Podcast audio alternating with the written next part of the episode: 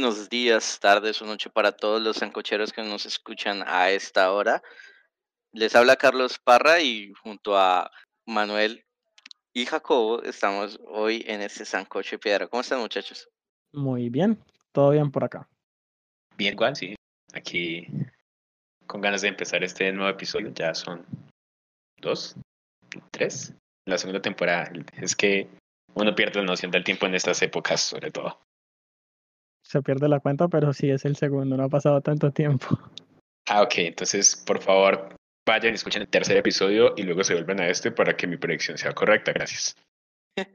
ok, perfecto. Entonces, eh, hoy lo vamos a hablar de un tema que nos apasiona un poco, igual que el capítulo anterior.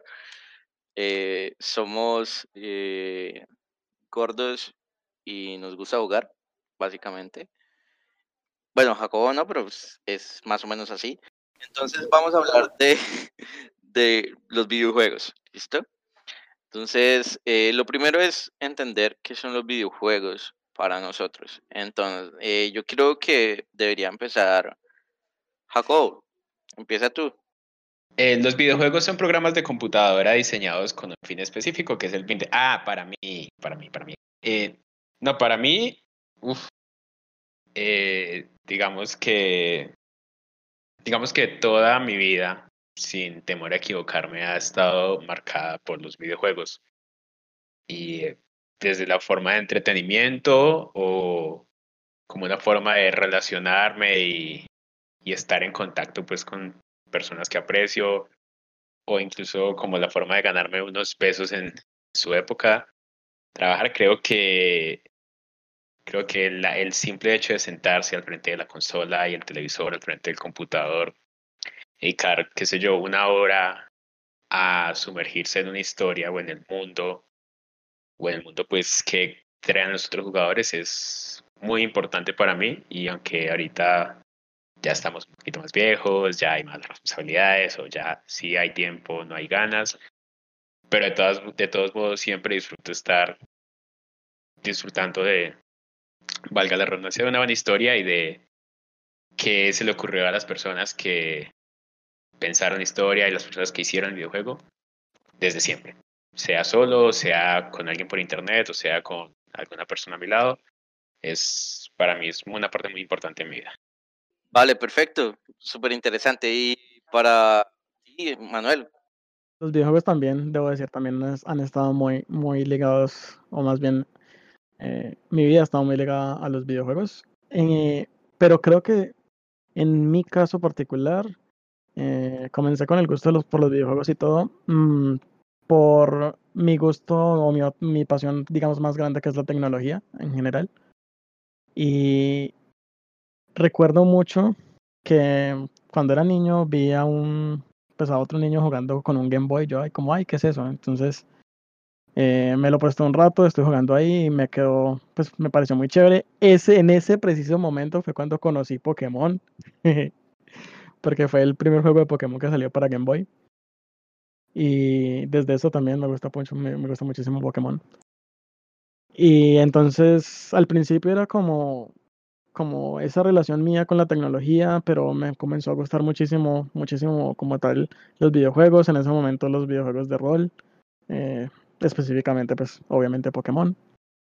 Y no sé, de un momento para acá creo que no solamente la parte como tal de yo disfrutando los videojuegos, sino que también ayuda un poco en la parte social, porque ahora los videojuegos también son mucho más sociales que de lo que eran antes. Antes uno tenía la percepción de que una persona que jugaba videojuegos se la pasaba encerrada sola y sin interacciones con nadie y ahora es como un poquito sí, un poquito más diferente porque ayuda un poco más a la interacción. De hecho, hay muchos amigos que tengo hoy en día que no hubiera conocido si no fuera por los videojuegos.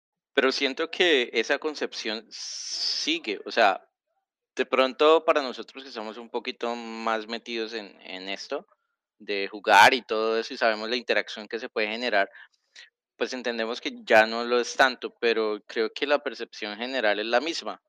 Yo, yo no diría tanto eso y bueno, para no datear este episodio, no importa las circunstancias en las que nos encontremos, si es hoy o unos cuantos años en el futuro, meses, eh, la gente está empezando a jugar más videojuegos y si tú ves ya la gente se reúne a jugar, inclusive lo estuvimos probando que día con jugando Stop, que un antes como que, bueno, pues saquen hojas, saquen, saquen algo para escribir y entonces nos reunimos como, bueno, vamos a jugar Stop, les dije yo a estos, a estos mis compañeros, mis amigos. Es como que, bueno, ¿y cómo hacemos? Mostramos las, los resultados en la cámara. Ok, yo no, no, no, ya hay una aplicación que, que nos permite así. Y al fin de cuentas es un videojuego, simplemente es una adaptación que no sería como muy diferente a jugar, no sé, póker o, o, el famoso parqués. Y ya si uno ve los chicos ya están jugando más videojuegos y se reúnen a jugar sus, sus videojuegos y comentan estrategias y todo, chicos de, de todo, en general, pues chicos y chicas en general, ya los que están un poquito más grandes que no, no son nuestra época, ya están disfrutando más jugar, jugar también videojuegos y uno conoce mucha gente que le encanta jugar eh, versiones de, de Scrabble, el juego de mesa, porque, sobre todo lo que decíamos, porque permite que interactuemos y que estemos compartiendo tiempo con las personas, así no las tengamos al lado.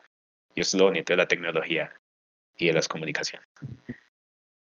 Eso también sin mencionar que hoy en día básicamente todos llevamos un, un dispositivo tecnológico en el bolsillo eh, que incluso se puede llegar a utilizar como una consola de videojuegos. Entonces, en realidad el acceso a los videojuegos ahora es mucho, muy fácil y creo que eso también ayuda a que la mayoría de las personas estén más relacionados con, pues, con lo que son los videojuegos y de pronto cambia un poquito esa percepción. De pronto yo creo que la percepción como tal de que los videojugadores son personas aisladas, eh, asociales o no sé cómo llamarlos, eh, probablemente sea como muy chapa de la antigua, por así decirlo.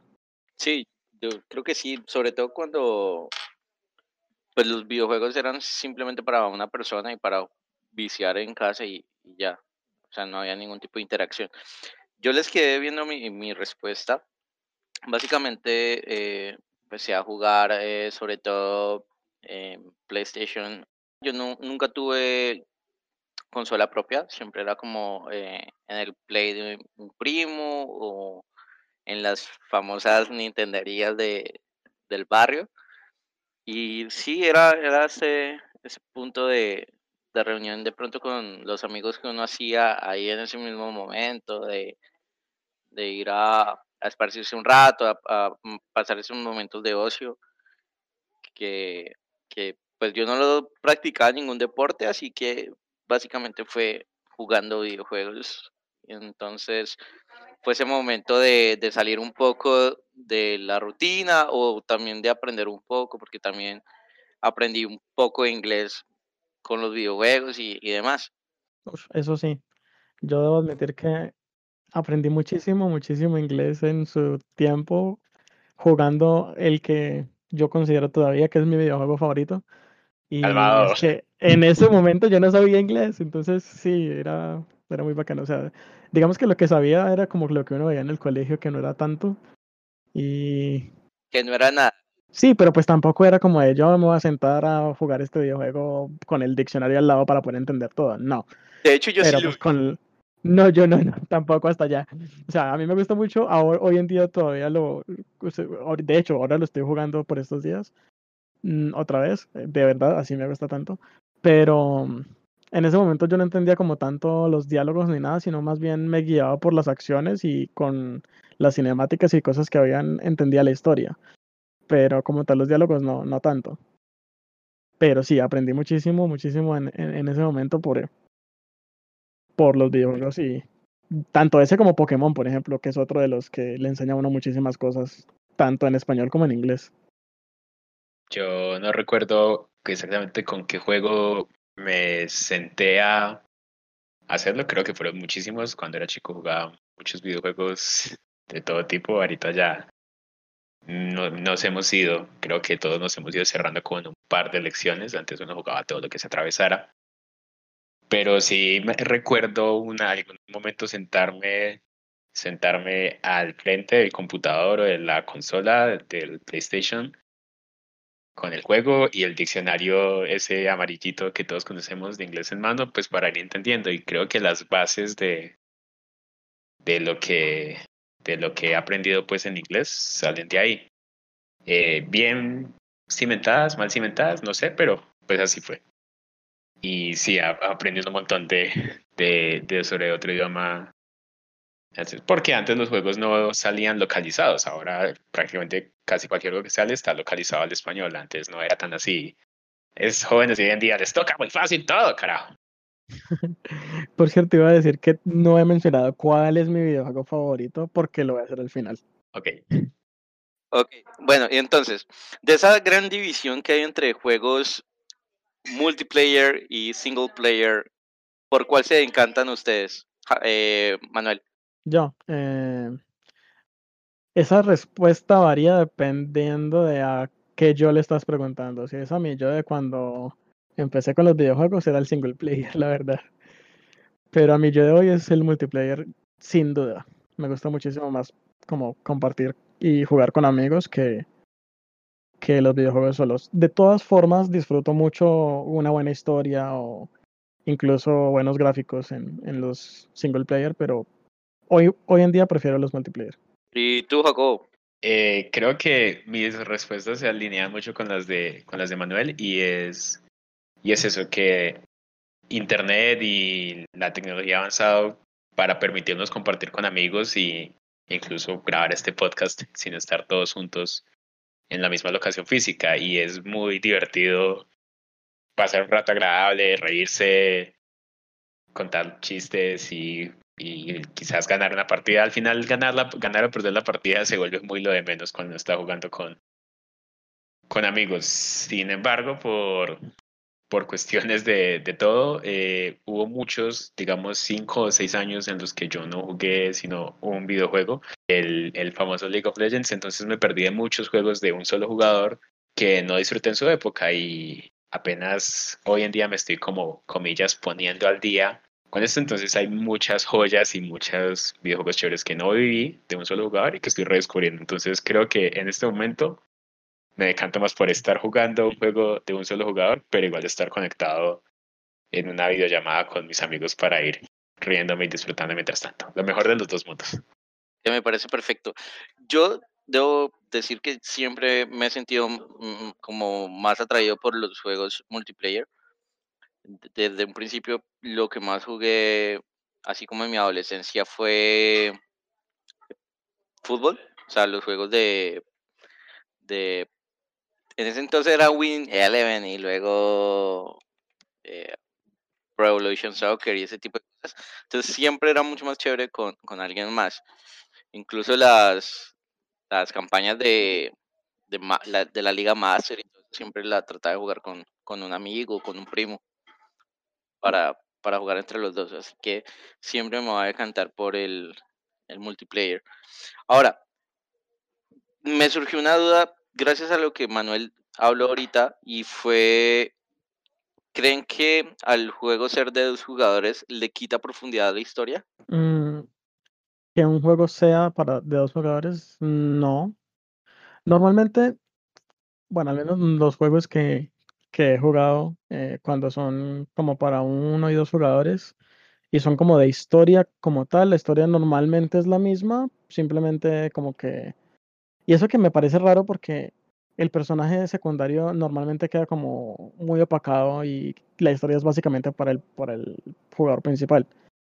Sin embargo, debo decir que hace un par de años eh, me regalaron un juego que se llama Brothers. Eh, está en Steam y ese, ese, ese videojuego como tal, si tú lo juegas solo, tienes que manejar a dos, dos personajes en el videojuego, que son hermanos, obviamente.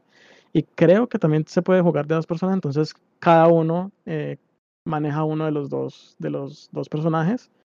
Y, y pues digamos que cada uno tiene como sus habilidades y sus cosas diferentes, entonces la historia está diseñada es para ellos dos, no, no, para, un, no para un solo personaje como tal. Ahí estoy de acuerdo con Manuel y lo que pasa es que cuando un juego tiene un modo historia que es para las personas, lo que solía suceder es que pensaban en eso después de hacer la historia y por eso el segundo jugador quedaba tan afuera del, de la historia global.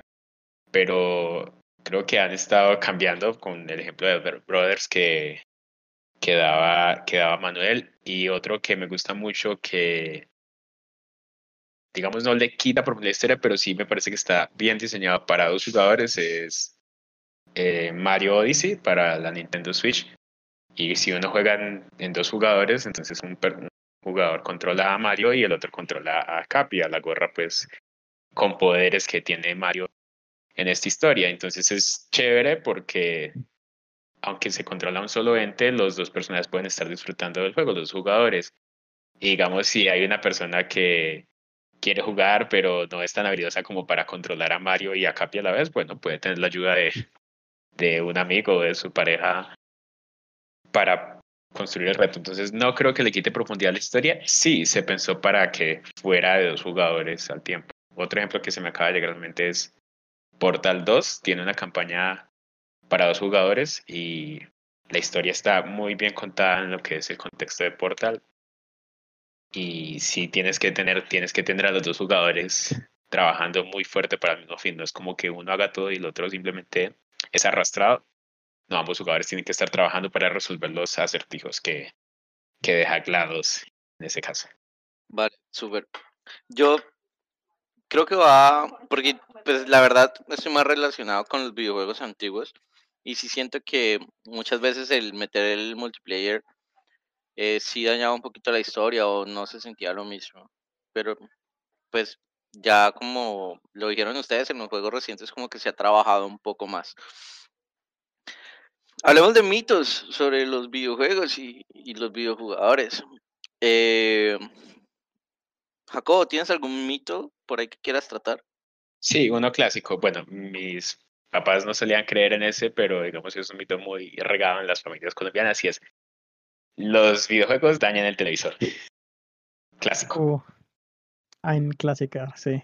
Eh, naturalmente la respuesta es no, los videojuegos no dañan el televisor.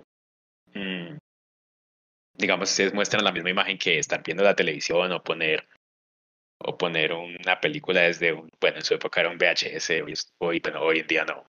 Hace unos años era un DVD o poner una película del Netflix. Ah, no podemos decir nombres de marca, ¿cierto? Bueno, del servicio este de ver películas.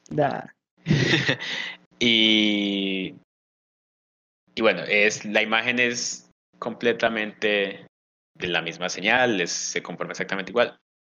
Lo que sí podría pasar es que si uno dejaba la imagen, una misma imagen, no sé, pausar el juego e irse muchas horas, muchas horas en el televisor encendido, el televisor quedaba grabado con esa imagen. Y bueno, eso digamos que sí cabe en lo que es dañar el televisor y por eso los DVDs se recuerdan que salían con el loguito de colores rebotando cuando no estaba viendo nada. Entonces eso es como lo más cercano a los videojuegos dañan el televisor que uno podría ver, pero no si yo estoy jugando y no y apago la televisión cuando no estoy usando la consola, bueno, no sé, ahorita los televisores de hoy en día supongo que también es lo mismo, que no se deben dejar con la misma imagen mucho tiempo algún monitorólogo que me refute o confirme eso. Hace poco que compramos un televisor acá en la casa, el, el manual, porque sí, yo soy de los que lee manuales, creo que ya lo he dicho aquí, eh, decía, o sea, tiene como un modo pared, por así decirlo, en donde hay una imagen que normalmente queda estática, pero decía que no debe quedar es una imagen estática por más de cuatro horas porque así se pueden grabar los O sea que se podría decir que vos lees los manuales. ¿Ah? ¿Ah? ok. ok, no, terminemos aquí que ya, terminemos aquí que ya me van a echar. Pero, pero bueno. Ah. Hay un grupo de amigos que literal le dicen manual. Sí, sí, es verdad. Eh, entonces, sí, los videojuegos no dañan el televisor. Manuel, ¿tú tienes alguno? Pues tengo varios, de hecho, pero entonces comencemos con uno de los más suaves. Que los videojuegos son para niños.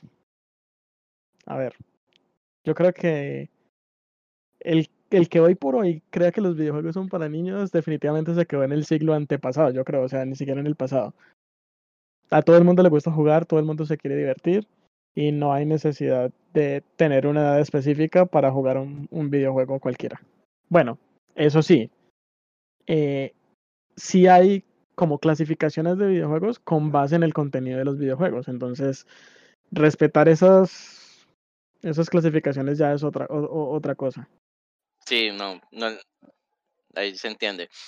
Vale, yo creo que el, el mito que tengo yo es que los videojuegos violentos generan personas violentas. Eh, eso es como con la música, eso es como con el cine, o sea, todo tipo de arte, por así decirlo, si expresa violencia, entonces se supone que genera lo mismo.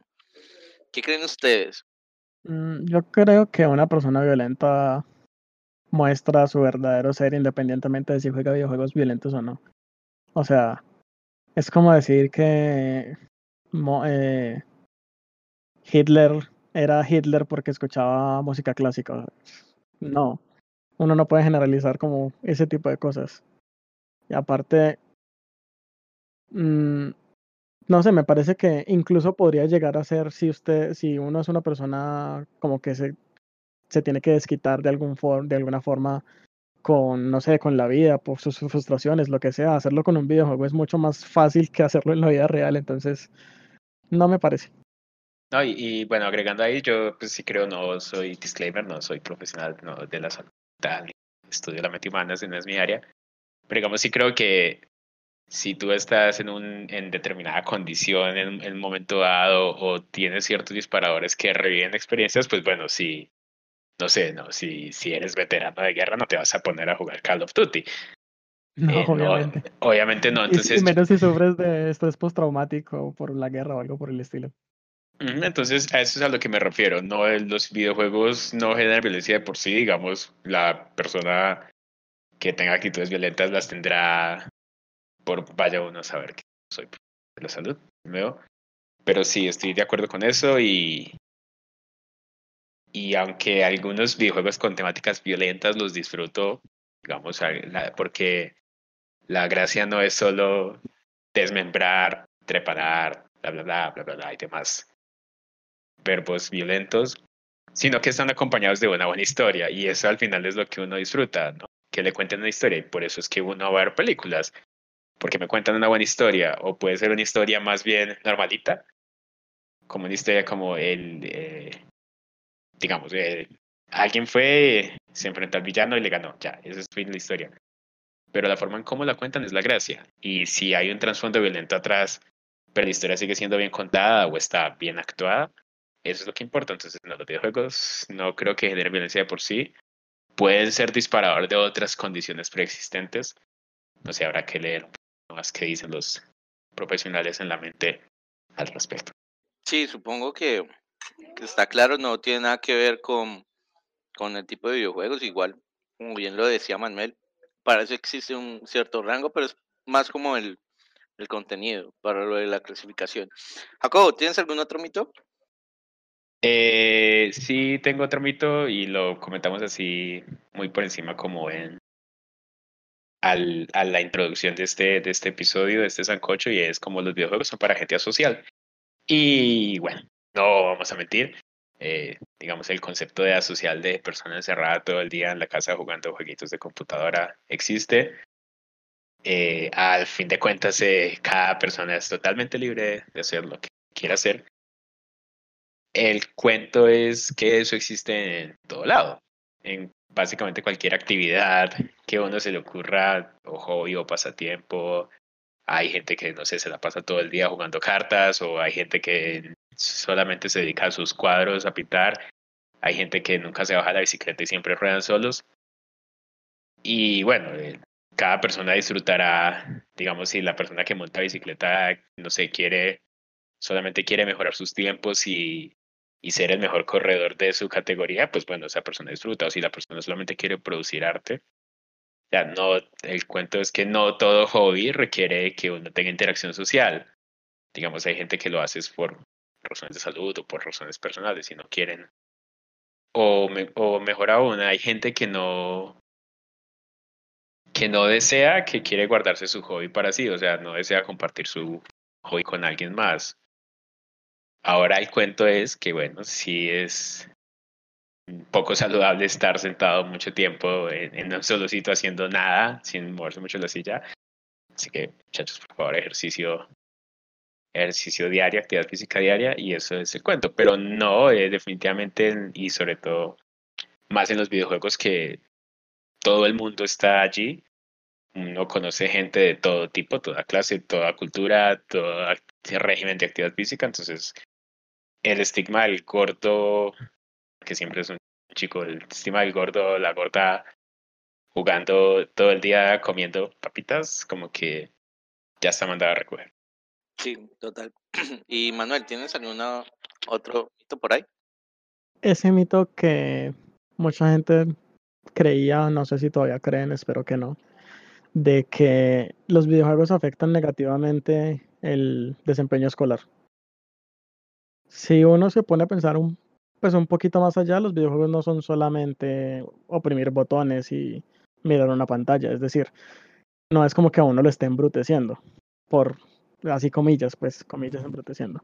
Eh, en realidad un la gracia de un videojuego es eh, hacer que el jugador piense, que el jugador eh, se estimule mentalmente. Eh, debe pensar, crear una estrategia o probar diferentes eh, estrategias también para saber si le funcionan.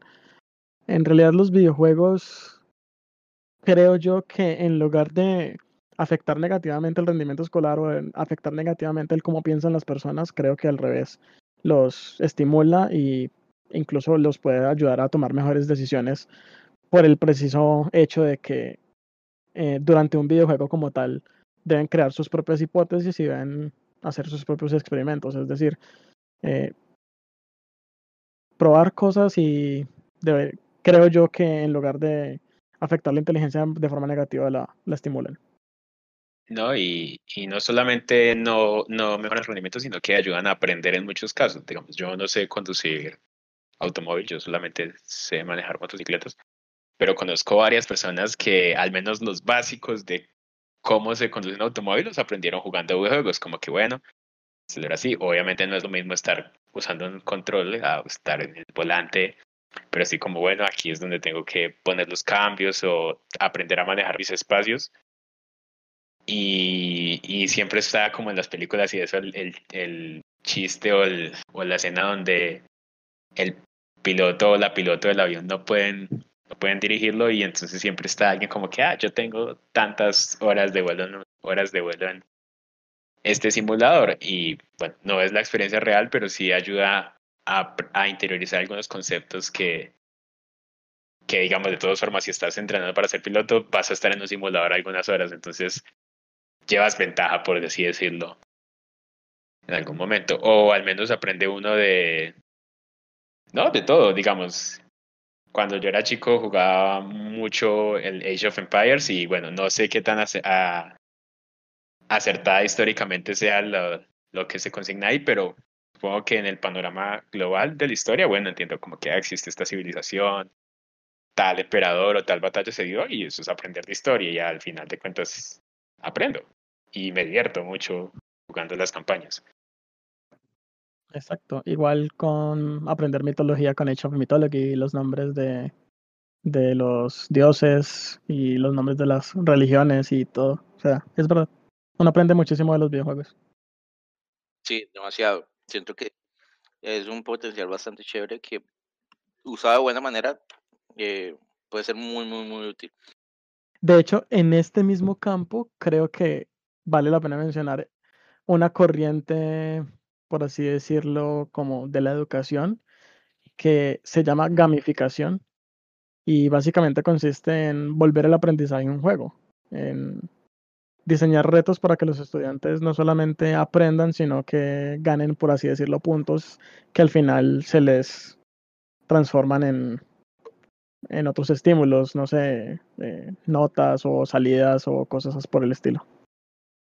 Eh, sí, ahorita están estas plataformas donde uno se pone y todos los estudiantes, y bueno, ya se puso muy de moda en las universidades y en todo lado. Uno se mete desde el celular y es como un quiz, un quién quiere ser millonario. Y bueno, es, es entretenido porque pues es otra forma de, afianzar o de comprobar los conceptos que uno tiene. Pero digamos la parte que más me parece divertida a mí, y voy a admitirlo aquí, es los nombres que uno se puede poner para entrar al, al juego cuando es posible.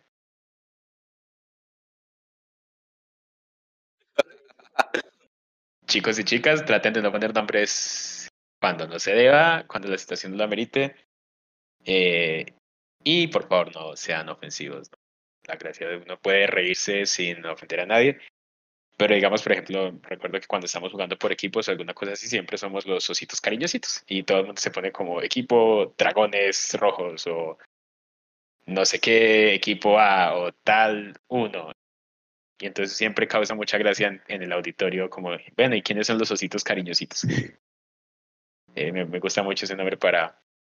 Pero sí, se han implementado más, más y más cosas de gamificación y no sé aquí en Colombia cómo está el asunto o en, que, o en alguna asignatura, algún docente en particular. Pero sí esto que en todos, bueno, en todos no, en algunos otros sitios digamos, el docente o la docente llega y, entonces propone el escenario desde el primer día y todo el año escolar o todo el semestre universitario es un, es un gran juego. Y eso cambia muchísimo la forma en la que uno se relaciona con la materia y, y quizás hasta donde le coja cariño a temas que antes le parecían muy malucos o no tenía interés alguno por ellos. Y desde ese mismo, eh, desde esa misma forma se estimulan otras cosas, como por ejemplo, uno puede ganar premios en el juego si ayuda a otra persona con un tema o algo por el estilo. O sea, se crean hasta quest y todas las cosas para, para esto. Se, puede expandir bastante. Sí, tiene mucha, mucha cosa. Además, seamos sinceros, todos somos un poco competitivos y queremos como que nos vaya bien o sobresalir o ser los mejores en ciertos casos. Y, y también Ah, creo que por eso mismo existen los logros en los videojuegos, porque nos gusta como coleccionar todos esos puntos y como pasarnos el juego al 100%. Y si traducimos eso a la educación, pues obviamente es muy beneficioso. Ok chicos, y ya como para ir redondeando y terminando, videojuego favorito. Creo que esa pregunta he tratado, esa, la respuesta a esa pregunta he tratado de cambiarla desde hace un, hace un par de años, pero no, siempre vuelvo exactamente al mismo juego. Y el juego es Crash Bandicoot 3, la tercera entrega. Bueno, ah, pues si no, no tienen un PlayStation, bueno, pueden emularlo con su CD original, claro está, no vamos a promover la ilegalidad aquí. O si tienen una consola moderna, ya sea PlayStation 4 o Xbox One o Nintendo Switch, pueden, o PC, también está para el computador, pueden conseguir la colección con los tres Crash que salieron para PlayStation. Bueno, hay muchas formas de jugar. Y Crash Bandicoot 3 es mi juego favorito porque, bueno, por todo, por todo, no, no hay cosa de ese juego que no me guste. Aunque quizás sí, quizás creo que es un poquito corto comparado con otros, pero digamos, el personaje es, uno se encariña con el personaje, la forma en la que se mueve, hace acciones, las animaciones son muy caricaturescas, el juego es difícil, pero no tan difícil como que uno se frustra y se estrella contra una pared siempre, sino como que, bueno, voy aprendiendo, ah, para evitar esto, tengo que hacer esto, y va siendo muy natural y va siendo muy natural el progreso. Los niveles no son largos, no hay niveles como que no diga, bueno, quiero que se acabe este, este nivel ya y quiero seguir jugando otro y hay, hay variación, entonces hay distintas formas de, de avanzar por el nivel, sea corriendo o escapándose de, algo o en carreras de moto o pilotando un avión. La historia, digamos, aunque es muy simple, está bien contada, la música es genial, eh, la, está compuesta pues por uno de los miembros del grupo Tivo, que entonces digamos el, los tipos saben, saben de componer música y la música se adapta muy bien a la situación que uno está viviendo. Los controles son maravillosos, uno nunca le va a echar la culpa al control de perdí una vida o me estrellé o me caí o, o algo por el control. Y bueno, sí tengo que quejarme algo y es que cuando uno ya recolecta todos los poderes y ya está al final, el juego se hace tremendamente más fácil porque hay muchas cosas que uno ya puede resolver como que, bueno, uso este poder y ya. en lugar de tener que saltar y hacer plataformeo. El juego tiene mucho para ofrecer, uno puede pasarse los niveles, digamos, sin más, solamente pasarlos y ver el final de historia, pero si son como yo y quieren sacar y desbloquear todo lo desbloqueable, son bastantes horas invertidas. Y si cada tanto vuelvo al juego, sea en mi PlayStation que aún conservo o en el emulador, o hace poco compré la colección de los remasterizados y bueno, estoy reviviendo otra vez. Y sobre todo porque me trae muy buenos recuerdos de estar, como siempre, un chico, yo un chico de 9, 10 años al frente del computador, al frente del play, disfrutando y viendo todo lo que tenía ese mundo para ofrecer. Entonces, si no se han dado el gusto, jueguenlo. Es un juego muy accesible, digamos. No es un Souls de los que salen hoy en día o que tiene que tener reflejos perfectos y, y habilidad para calcular números y decir, bueno, esta es la mejor opción. No es un juego más, más simple, pero a veces lo simple es mejor. Claro que sí, yo creo que voy a dejar el de Manuel para el final. Mi favorito es Pokémon. Siempre vuelvo a él, siempre lo juego. El primero que jugué fue Plata, la edición de Plata, que era un vecino que lo tenía y me dejaba jugar de vez en cuando. Y me enamoré de ese juego. Eh, creo que el que más he jugado ha sido Pokémon. Eh, se me olvida. Esmeralda. Es el que más he jugado. Mm, me, lo, me encanta el modo de juego no me atrapó tanto el competitivo, no, no, me gusta como el pasarme tantas horas tratando de sacar el Pokémon perfecto y toda la vuelta. Pero me encanta la, la historia, el armar tu equipo, el se genera cierto vínculo con, con los Pokémon. Siempre está como el, el que tienes ahí, te cae bien, pero siempre te defrauda, o el que sabes que te va a salvar la, el pastel al final siempre está como, como esa relación con, todos los Pokémon. Eh, la verdad me encanta. Los que más he jugado ha sido el Esmeralda y el Rojo Fuego. Y siempre trato como de derrotar al equipo. Como que si lo normal es ir con estos, estos Pokémon, yo quiero como cambiarlo un poco, irme con otros, eh, armarme un, un equipo, un modo type es como súper chévere ir como variando todo ese tipo de cosas. Paréntesis, hablando de Pokémon, recuerdo, me llegó el recuerdo cuando descubrimos que se podía hacer enlace por los emuladores del teléfono y completamos la, la Pokédex de rojo, fuego y verde baja. Bueno, eso, digamos, porque yo nunca tuve la oportunidad, digamos, no tuve Game Boy, entonces no tuve la oportunidad de eso, de intercambiar Pokémon con un compañero, y hubo muchos Pokémon que nunca completé por esa misma razón sin usar truco, claro está. No, en Pokémon es súper excelente. Eh, es un juego que como cada generación está indicada para un público nuevo, entonces necesitas saber mucho porque cada juego te, te va iniciando cuáles son las, las mecánicas y cómo se maneja, así que no necesitas como experiencia previa, porque muchos juegos como que suponen que los que van a jugar esa versión ya han jugado las anteriores. Pokémon no es así. Entonces, eh, ahí está, tú puedes echar las horas que quieras jugando. Y cuando terminas la historia hay como otras cosas más por descubrir. Así que es un juego que trae muchos retos y más los retos que te puedes autoimponer. Así que es, es un juego genial. No es, es difícil si te lo quieres volver difícil, si no, es un juego bastante sencillo donde todo está dado para que puedas culminar bien, pero pues siempre está como sus cosas y tiene sus, ciertos niveles de, pozos y ese tipo de cosas. Aunque debo admitir que no he jugado las generaciones más recientes, creo que llegué hasta, hasta Pokémon Negro. Antes de comenzar con, con mi videojuego favorito, eh, me gustaría también hablar un poquito de Pokémon y es que, eh, porque también me gusta muchísimo. Y la cosa con Pokémon es que el juego casi, énfasis en casi, casi se acaba cuando uno quiera que se acabe. Porque si por ejemplo tú te pones como meta eh, ser el campeón de la liga, se puede acabar en ese momento. Si te pones como meta completar la Pokédex, se puede acabar en ese momento. Si te pones como meta eh, explorar todo el mapa y hablar con todos, conseguir todos los objetos, se acaba en ese momento. Es decir, eh, hay muchísimas posibilidades para explorar el juego independientemente de, la, generación.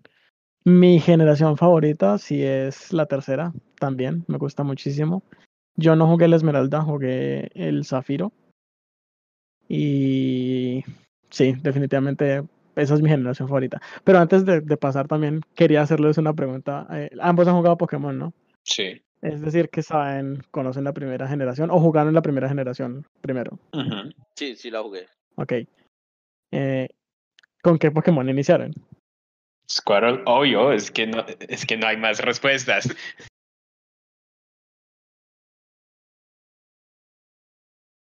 No se diga más, es el mejor Pokémon, el Pokémon más badass de toda la primera generación. Ok, sí, y esa, esa es, o sea, es, es, decir, esa es su, su justificación para elegir a Squirrel.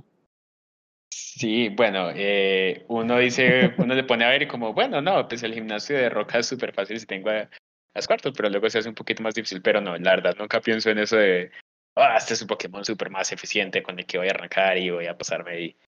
No, simplemente me gusta mucho, me gusta mucho el Blastoise, entonces quiero, quiero llegar a tener a, a Blastoise, ya sea en la serie, cuando estaba la fiebre Pokémon en la serie de televisión, o sea en los videojuegos, siempre escojo a Squirtle o, y evoluciona Blastoise cuando pueda hacerlo.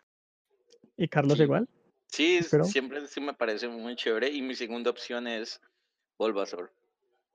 Ah, Entonces, eso, ok, eso es raro, porque normalmente usted le preguntaría esto a alguien que haya jugado la primera generación y casi que por default le van a decir Charmander, Porque precisamente, porque precisamente la, la evolución final es un jodido dragón. Pero un dragón que no puede aprender vuelo. Pues en el juego sí, eso es verdad. sí. O sea, li- literal, literal, yo sí juego con, con sí escojo a Charmander, pero en rojo fuego. Yo, la verdad, siempre escogía Bulbasaur. Y no porque el, el- la evolución final fuera un dinosaurio con una rosa en la, en la espalda, sino porque por estrategia el primer, el segundo y el tercer gimnasio eran, o sea, era, era la elección perfecta. Es que es el que tiene la, me- el- la mejor como curva así en el juego. O sea, es, es la mejor elección. Y aparte de eso, si no estoy mal, creo que por estadística se evoluciona antes. Creo que sí, creo que sí. ¿Tiene bazucas por los cuales dispare agua? No. Fin de la discusión. ¿Su tortuga saca látigos? No. No necesita. el- la- las bazucazos de agua ya latiguean lo suficiente. Ah, bueno, pero el, el tipo planta sí tiene un ataque muy, muy bueno que es el rayo solar, aunque se demore dos turnos. Pero bueno, en fin. Ahora sí, mi juego favorito. Eh, mi videojuego favorito de toda la vida es del año 2000.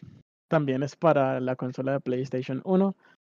Y sinceramente, cuando uno lo juega, uno no puede creer que esos gráficos sean del año 2000 porque se ven muy, muy, muy, muy bien. A pesar de que la resolución es tan pobre, pues, de, como tal de, del PlayStation 1. Y se llama Chrono Cross, que es como la continuación de una saga que se llama Chrono Trigger de la plataforma anterior que es el NES.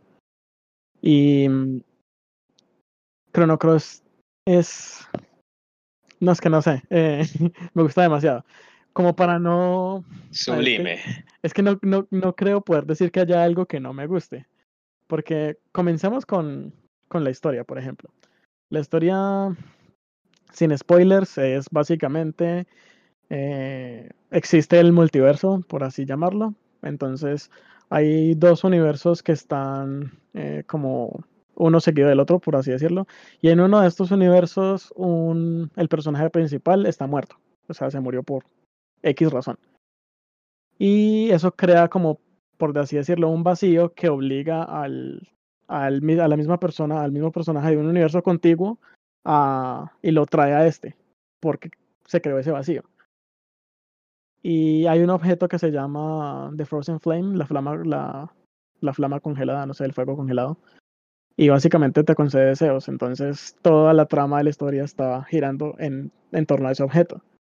Y en por qué eh, el, este universo, digamos, trajo al, al protagonista del otro universo. ¿sí? Entonces, eh, uno no se da cuenta de la trama completa, sino casi hasta el final.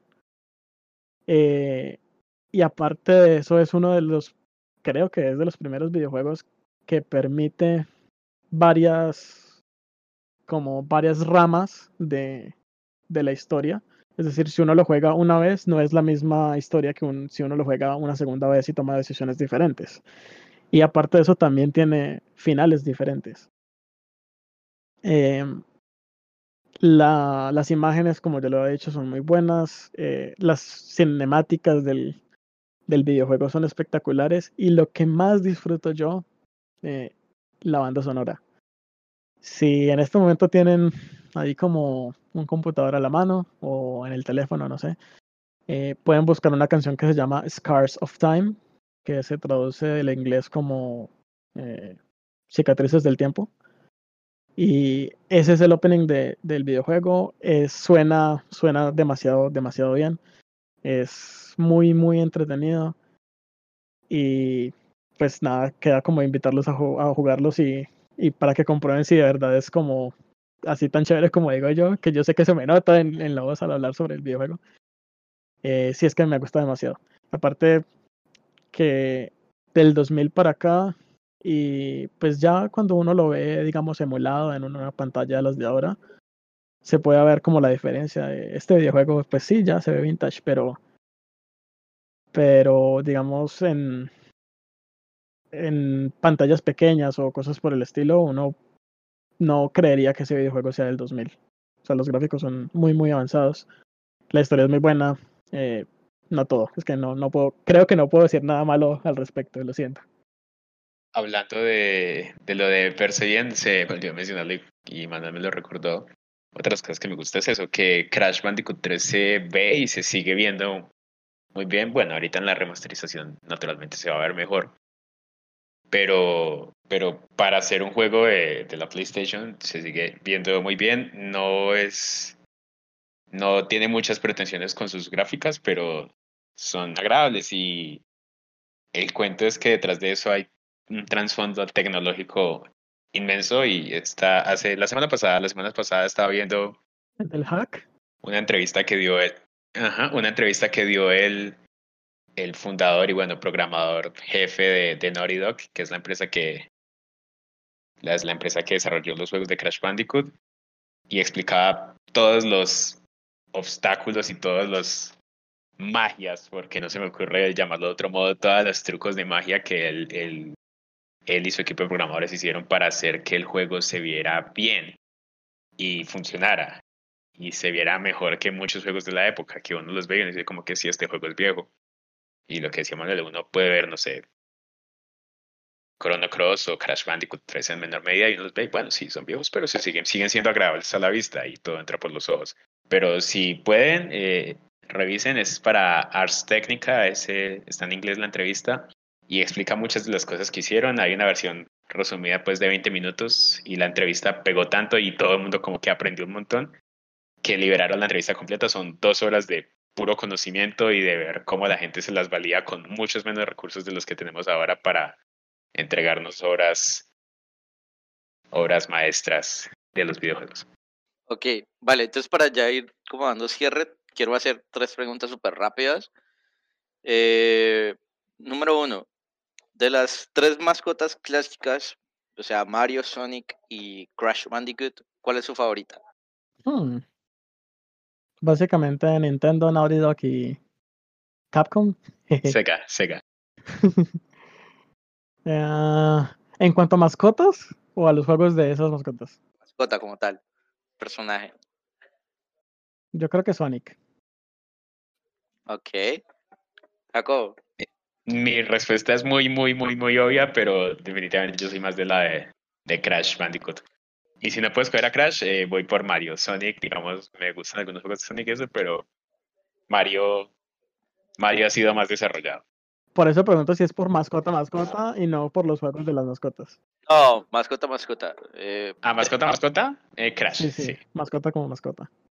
Cierto que Crash tiene como más personalidad, entonces por eso siempre me gustó mucho. Igual yo Crash lo, lo descubrí por Crash Team Racing y me encantó ese juego. Ok, esa es la primera. Segunda, eh, consola favorita de todos los tiempos. Uy, difícil. No, está difícil, está difícil, está difícil. ¿Para qué te digo que no? Sí, sí. Uy, cierto. Estoy. Yo les voy dando la mía. La mía es el PlayStation 2 de largo. Ok, no sé, es que yo estoy entre el PlayStation 1 porque me pasé muchas horas de, la verdad, jugando en, en el PlayStation 1. Obviamente, pues Chrono Cross es para esa plataforma. Y. Y el Game Boy. Eh, no, yo creo que el Game Boy. Jugué más juegos en el Game Boy que en el PlayStation. yo también estoy entre el PlayStation 1 y es porque, digamos, fue mi primera consola, eh, pasé mucho de la vida, pero también me gusta y me gusta mucho el Super Nintendo. Pero, pero creo que iría con el PlayStation 1. Disfruté, disfruto todavía mucho de sus juegos y de los ratos que me puedo entretener pero es difícil. El Super Nintendo tiene muchísimos juegos buenos que por qué ver y, y los he estado redescubriendo algunas cosas buenas, pues uno conoce los clásicos, así que Mario, así que Metroid, así que este y que el otro. Pero hay muchos juegos que los cuales uno no a hablar porque no eran populares o digamos nunca salieron en, en Occidente, solo se quedaron en Japón y ahora apenas con Internet los está descubriendo. Entonces, PlayStation 1 seguido de Super Nintendo, es muy parejo. Ok, perfecto. Y lo último que quiero preguntarles es una anécdota de videojuegos. Uy, sí, una, una. Eh, una vez recuerdo que estaba tan, pero tan, pero tan pegado con Pokémon que no sé por qué rayos hubo un momento en el que yo pensé, o sea, literalmente yo pensé como, eh, o sea, no estaba jugando en ese momento, sino que estaba viviendo mi vida como estudiante. Eh, y te juro que no sé por qué, pero yo pensé literalmente como, no, va a tocar apagar y volver a aprender. a, a mí me pasó una vez algo parecido, pero iba, creo que iba con mi hermana o algo así. Y yo me acuerdo que frené en la bicicleta, paré y fui a dar el botón de pausa. O sea, en la vida real fui a pausar el, el pausar la vida real, como que bueno, esperemos mientras, porque mi, mi no sé, estaba en película alguna cosa, pero sí fui a pausar el juego eso, eso me pasó una vez, menos mal ha sido solo una vez. ¿Lo de intentar pausar en la vida real? No, no, no, lo de, pues lo de intentar ah. reiniciar la vida real, básicamente. Ah, ok. Lo que, sí me, lo que sí me pasa mucho y de vez en cuando es, no sé, eso tiene todo un trasfondo psicológico y eso es que a mí me gusta mucho Tetris. Y pues, digamos cuando estoy por ahí, entonces, o estoy así entrecerrando los ojos, me, me voy imaginando como una partida de Tetris o si veo cosas que se puedan apilar, entonces voy jugando Tetris en mi mente con ellos. tiene un nombre que es el efecto Tetris y, y bueno, no sé si eso sea bueno o malo, pero pues, Tetris me, me relaja y me divierte mucho y pues disfruto bastante de eso. Entonces creo que sí, intentar comer. Eh, y eso sirve para los para las mudanzas, trasteos y demás, acomodar cajas para que quepan un espacio cerrado. Gracias Tetris por eso. Ok, va, mi, mi historia fue eh, jugando, no sé cuál de los, de los juegos de Spyro, pero fue uno de ellos. Eh, estaba yo así después de unas, uff, 30 horas de juego, 40 tal vez, porque no era muy bueno. Y, era jueguelo y jueguelo. De repente, un día simplemente inicié el juego, cargué la partida y resulté en un, en, un campo de batalla eh, circular contra el jefe final. De la nada, porque todavía me faltaba progreso para llegar allí. El jefe final me, me, me derrotó, me destruyó, me volvió nada y se borró toda mi partida. Creo, creo haber escuchado años después que era un, un sistema de protección contra piratería. Y es correcto. Sí, y sufrí. No volví a jugar Spyro desde eso. Pero sí es cierto, ese, es una, ese fue uno de los sistemas anticopia que usó la desarrolladora para evitar copias ilegales. Pero me parece muy raro porque naturalmente tú estabas jugando con tu copia original legalmente adquirida de Spyro el Dragón. Obviamente, obviamente, obviamente. Entonces sí. Pero, pero bueno, eh, yo creo que pues, para ir cerrando también lo que quiero que quede este episodio es que vayan y busquen si tienen su consola de tantos años por ahí apilada, guardando polvo, o la tienen ahí a la mano, o en el computador, o en el navegador, en. Busquen algo, hay miles, cientos de miles, no sé si cientos de miles, pero sí decenas de miles de juegos y algunos les ha de gustar ahí. Hay muchas cosas por recorrer, muchos mundos por vivir. Y bueno, y espero que traten de comentarnos cuáles son sus recomendaciones, por qué, o si no saben qué jugar, pues alguna cosa encontraremos. Pues gracias a todos por escuchar y hasta aquí el sancocho de hoy. Que estén muy bien.